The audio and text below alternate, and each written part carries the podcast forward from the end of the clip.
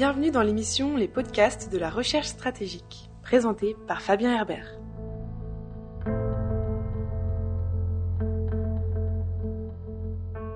Bienvenue pour ce nouvel épisode des podcasts de la recherche stratégique, un format audio consacré aux questions de sécurité internationale créé par la FRS, la Fondation pour la recherche stratégique. Aujourd'hui, nous allons évoquer les programmes habités et l'émergence des acteurs privés dans l'espace avec Paul Vorer, chargé de recherche à la FRS. Bonjour Paul. Bonjour. À l'occasion de la mission de Thomas Pesquet, pouvez-vous revenir tout d'abord sur les raisons qui poussent les États à envoyer des astronautes dans l'espace? Oui, tout à fait. Alors, euh, l'espace habité, ça a toujours été un petit peu un rêve. Il y avait euh, cette vision idéologique euh, qu'il était important d'envoyer des humains dans l'espace.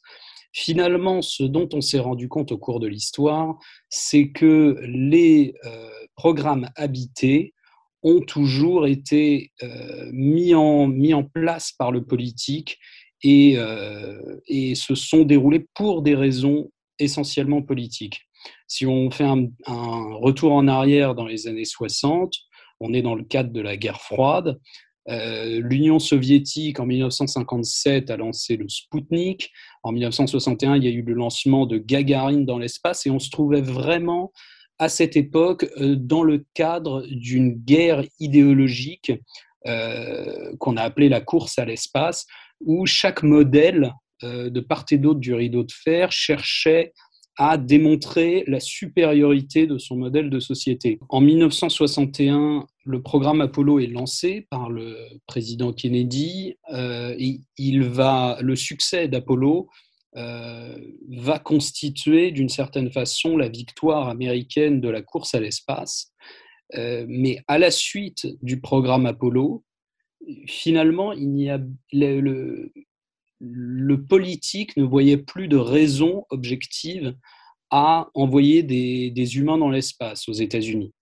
Euh, euh, c'était considéré comme euh, quelque chose finalement d'accessoire et qui participait des missions d'une certaine manière normales du gouvernement après le programme Apollo qui avait été vu comme quelque chose d'assez exceptionnel finalement. C'est à cette époque que Richard Nixon décide euh, pour des raisons essentiellement électorales finalement, euh, a lancé le programme de navette spatiale euh, pour éviter que une main d'œuvre aérospatiale développée pendant le programme Apollo se retrouve finalement au chômage, ce qui aurait été très mauvais pour des raisons électorales. Au niveau américain, la suite du programme navette, une fois que le programme navette est lancé, ça a été le programme de station spatiale, qui était lancé en 1984 par Ronald Reagan. Ronald Reagan était un président qui aimait beaucoup l'espace, qui était sensible, euh, qui était sensible à l'aspect euh, symbolique de la conquête spatiale. Mais finalement, le programme de station spatiale, il a, il a eu du mal à émerger. Et euh, ce n'est que dans les années 90, à la suite d'une proposition des Russes, à la, fin, après la chute de l'Union soviétique, que le programme de station spatiale a pu être lancé euh, véritablement, et c'est une station spatiale qui est devenue une station spatiale internationale à ce moment-là. Donc en fait, euh, les programmes habités, ils ont toujours répondu à un objectif politique.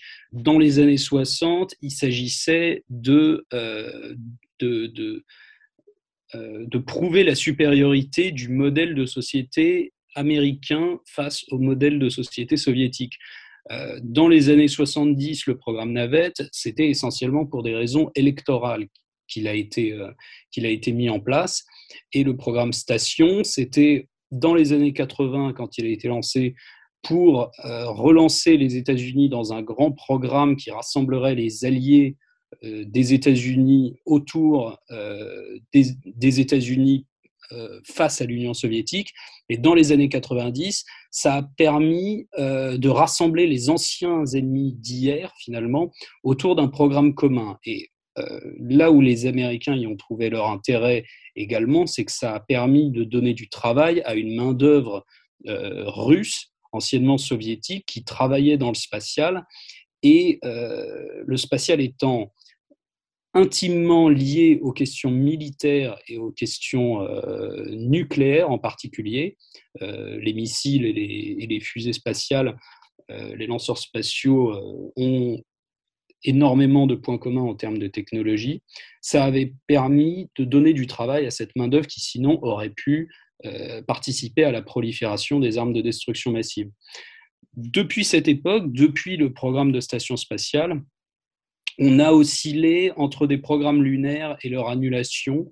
Aujourd'hui, on est de nouveau euh, dans un programme lunaire qui a été euh, décidé par Donald Trump et qui, jusqu'à présent, est poursuivi par l'administration Biden. Thomas Pesquet s'est envolé il y a quelques semaines vers la station spatiale à bord d'un vaisseau développé par une entreprise privée. Qu'est-ce que cela signifie sur la place des acteurs privés dans l'espace aujourd'hui? Bah, Tout d'abord, il faut se souvenir que les acteurs privés ont toujours existé dans l'espace finalement. Les agences spatiales ont toujours délégué euh, le travail sur les, vaisseaux eux-mêmes, la construction des lanceurs, etc. C'était le cas euh, dans le programme Apollo. En revanche, à l'époque, c'était quand même l'agence spatiale qui maîtrisait euh, le, design, qui maîtrisait le développement et les technologies. Ils avaient besoin de cette maîtrise de et de la compréhension très profonde de cette technologie pour s'assurer que le travail était bien fait par les acteurs privés et que les, vaisseaux étaient sûrs, etc. Euh, c'était plutôt, en fait, ça fonctionnait un peu sur le même principe que l'industrie de défense, que les programmes de défense. C'est-à-dire que ceux qui créaient les programmes, euh, les programmes habités, les vaisseaux habités, étaient d'ailleurs plutôt des industriels de la défense auparavant.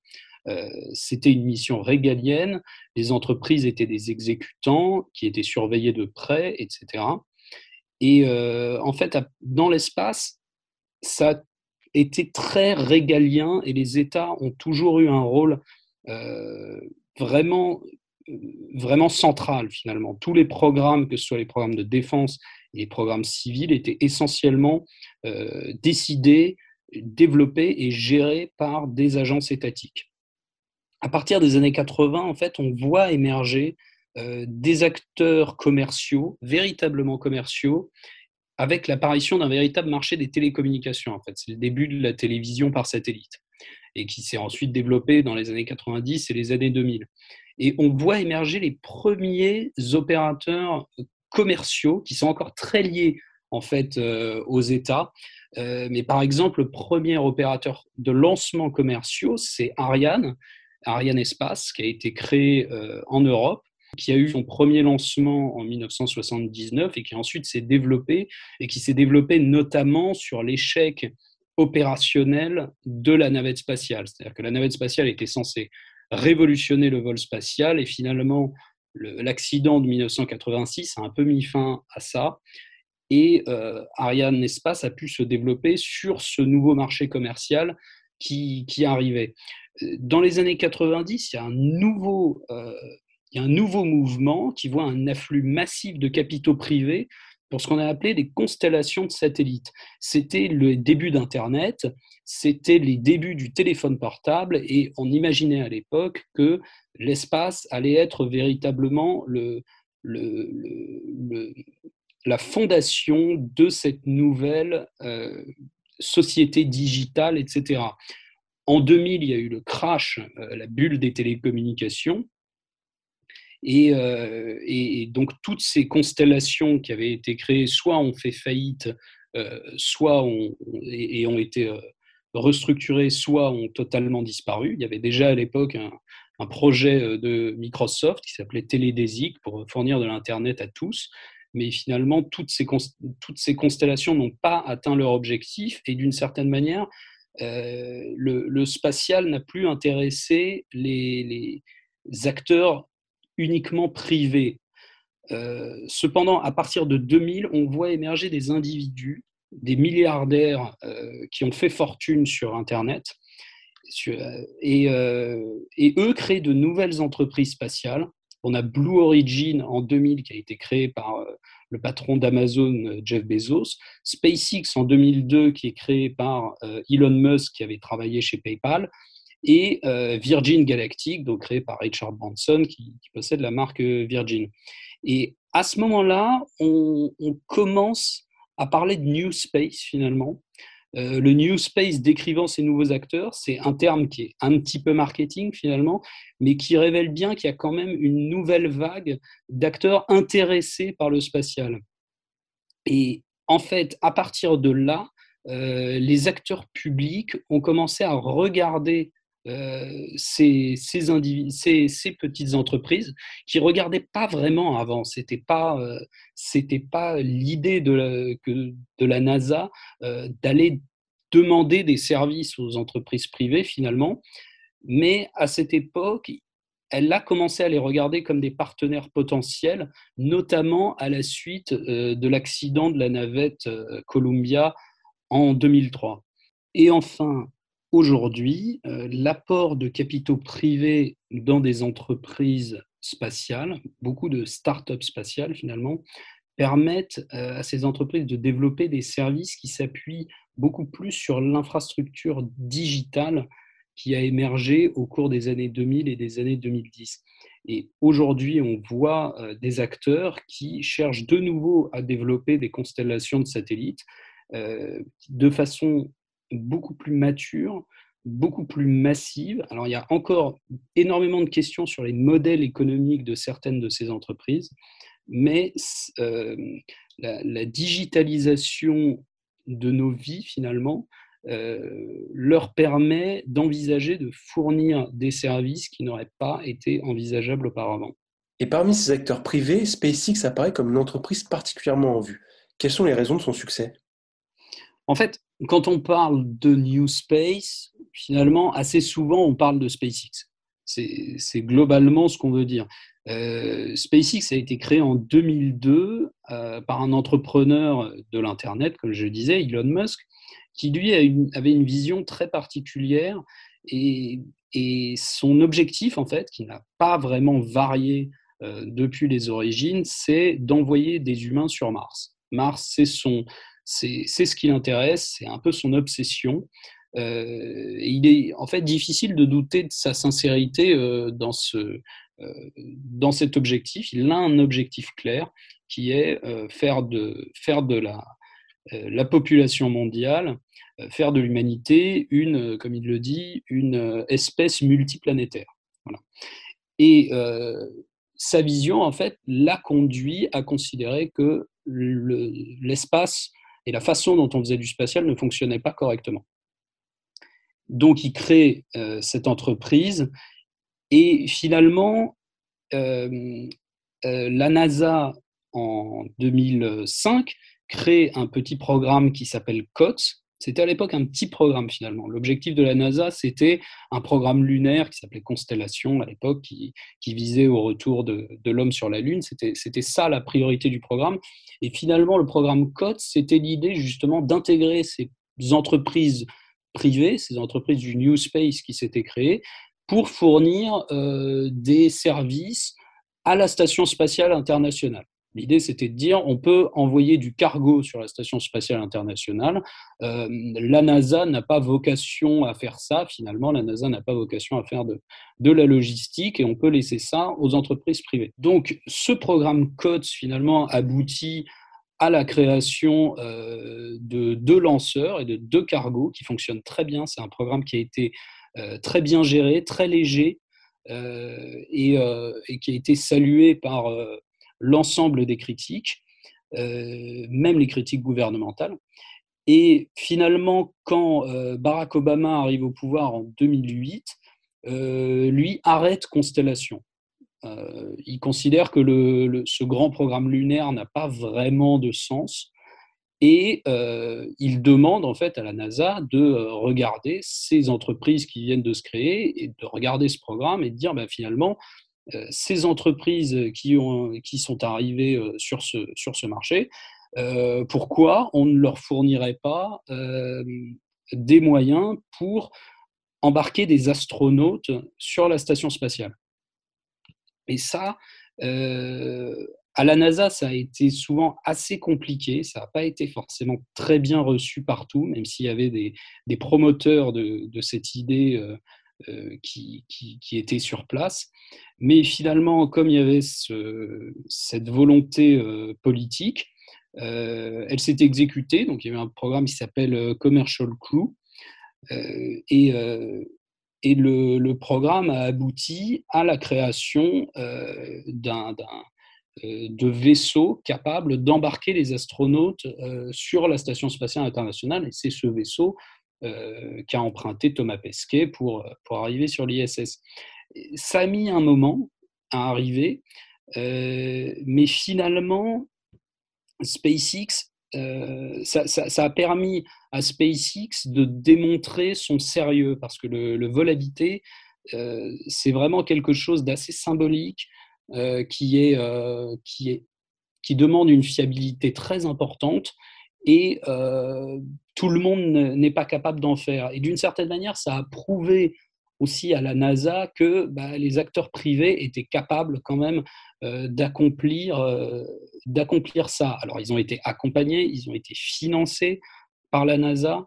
donc SpaceX, ils ont eu, ils ont eu cette chance entre guillemets euh, d'être accompagnés par le par le l'acteur public, ce qui leur a permis de développer euh, également des capacités commerciales.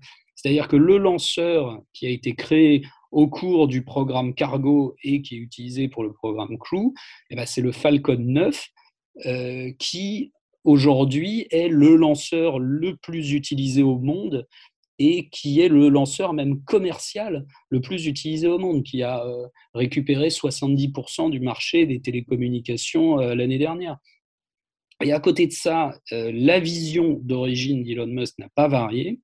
il cherche de nouvelles sources en fait de financement et c'est pour ça qu'on voit émerger aujourd'hui la constellation Starlink. Donc, en plus d'être un opérateur de lancement, SpaceX est désormais un opérateur de satellite, un fabricant de satellites, un opérateur de satellites. Et c'est aujourd'hui le plus gros opérateur de satellites au monde, puisqu'ils ont plus de 1000 satellites en orbite pour leur constellation Starlink. et, et tous ces revenus sont censés financer un autre programme de développement qui s'appelle Starship, euh, qui est en cours de développement actuellement, mais qui a, euh, mais qui a pour vocation euh, d'envoyer des, des, humains sur Mars. Ça, c'est la vision de SpaceX. Et en fait, le programme Starship aujourd'hui a été sélectionné de nouveau par la NASA pour le programme lunaire Artemis qui a été développé par, qui a été ordonné par Donald Trump. Donc en fait, SpaceX aujourd'hui euh, c'est vraiment inséré dans les programmes publics et devenu un peu indispensable d'une certaine façon pour la NASA. Aujourd'hui, euh, on a du mal à envisager comment la NASA pourrait opérer sans SpaceX. Et pendant un moment, il y a eu quasiment une, concurrence entre les différentes, entre la, vision des opérateurs privés et la vision de la NASA. Il y avait vraiment euh, une, une divergence entre les deux, la NASA étant soumise au processus politique qui voit certains programmes euh, annulés euh, en fonction des changements présidentiels, etc. Et donc manque un petit peu de, cette stabilité dans le temps qui est nécessaire à la maturation des programmes, alors que d'une certaine façon, SpaceX n'a pas varié sur sa vision. Pour, pour Elon Musk, il faut aller sur Mars, etc. Il y a des étapes intermédiaires, apprentissage de la technologie, euh, financement privé, etc. Euh, mais sa vision n'a pas varié. In fine, c'est ça qu'il a, qu'il a envie de faire. Et pendant un moment, ça a pu poser des problèmes parce qu'à la fois SpaceX était partenaire de la NASA, mais euh, du, point de vue de la, de, la, de la vision ou des objectifs à long terme, c'était presque un concurrent de la NASA.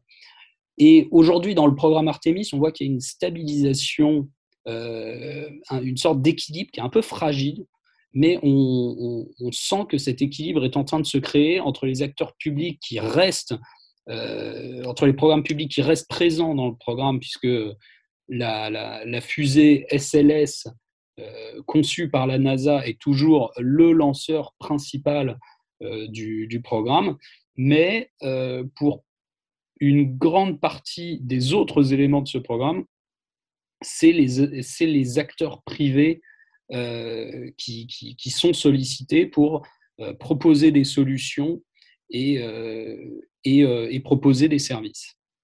On constate qu'avec l'arrivée de ces entreprises, il y a de plus en plus de satellites dans l'espace. Mais n'y en a-t-il pas trop aujourd'hui?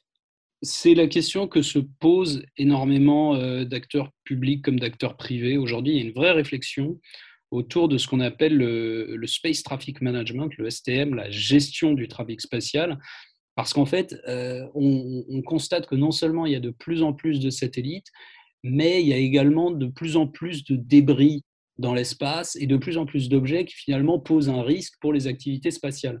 À la fois pour les activités spatiales euh, habitées, hein, forcément, les débris sont un, sont un risque pour la Station spatiale internationale, par exemple, mais également et, de plus en plus pour les satellites eux-mêmes. C'est-à-dire que des satellites qui rentrent en collision euh, l'un avec l'autre dans l'espace, ce serait une véritable catastrophe. Et ça créerait en plus des débris qui, continuent, euh, qui continueraient d'exister dans l'espace et de, menacer d'autres satellites. Et aujourd'hui, on a, on a atteint un point euh, que beaucoup considèrent assez dangereux finalement. il y a ce qu'on appelle les, conjonctions entre les satellites, euh, c'est-à-dire euh, euh, des, moments où les satellites sont à risque de rentrer en collision les uns avec les autres ou avec des débris, et ces conjonctions augmentent de plus en plus. il y en a, en fait, il y en a de plus en plus souvent. et donc, on, a, on est actuellement à un point où on se demande comment on va arriver à euh, gérer tout ça finalement, à faire de la gestion de trafic. Euh, et, c'est une question qui se pose euh, d'un point de vue juridique, mais aussi politique, géopolitique même, parce que le principe de liberté d'accès à l'espace est un principe fondamental depuis les, les débuts de l'exploration spatiale. Et le, modèle de gouvernance à adopter pour la gestion de ces activités dans l'espace euh, n'est absolument pas évident aujourd'hui. Il y a plusieurs forums internationaux qui sont consacrés à cela euh, et qui focalisent de plus en plus leur, attention là-dessus. Mais les pays ont, aujourd'hui énormément de mal à se mettre d'accord sur euh, les bonnes règles à adopter, les bonnes pratiques et on, a du mal à envisager aujourd'hui comment ces pratiques pourraient être contraignantes, etc. Donc c'est un, un, sujet euh, éminemment politique qui est, euh, qui est très difficile aujourd'hui à résoudre. On, ne sait pas réellement où ça va aller, même s'il y a énormément de,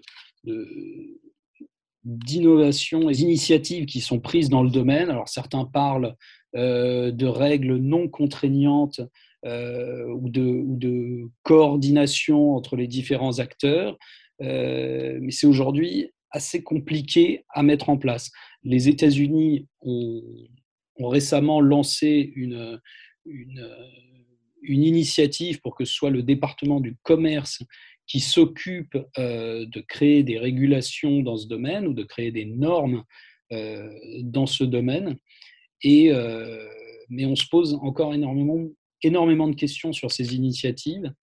Et, euh, et pour l'instant, on ne voit pas on ne voit pas réellement quelle pourra être la, la, bonne réponse. Et pour revenir sur ce sujet, euh, dans cet espace surpeuplé, on parle de plus en plus de la possibilité de voir émerger un conflit dans l'espace. Qu'en est-il réellement? L'espace est en train de devenir en fait euh, ce que les militaires appellent un, domaine de combat.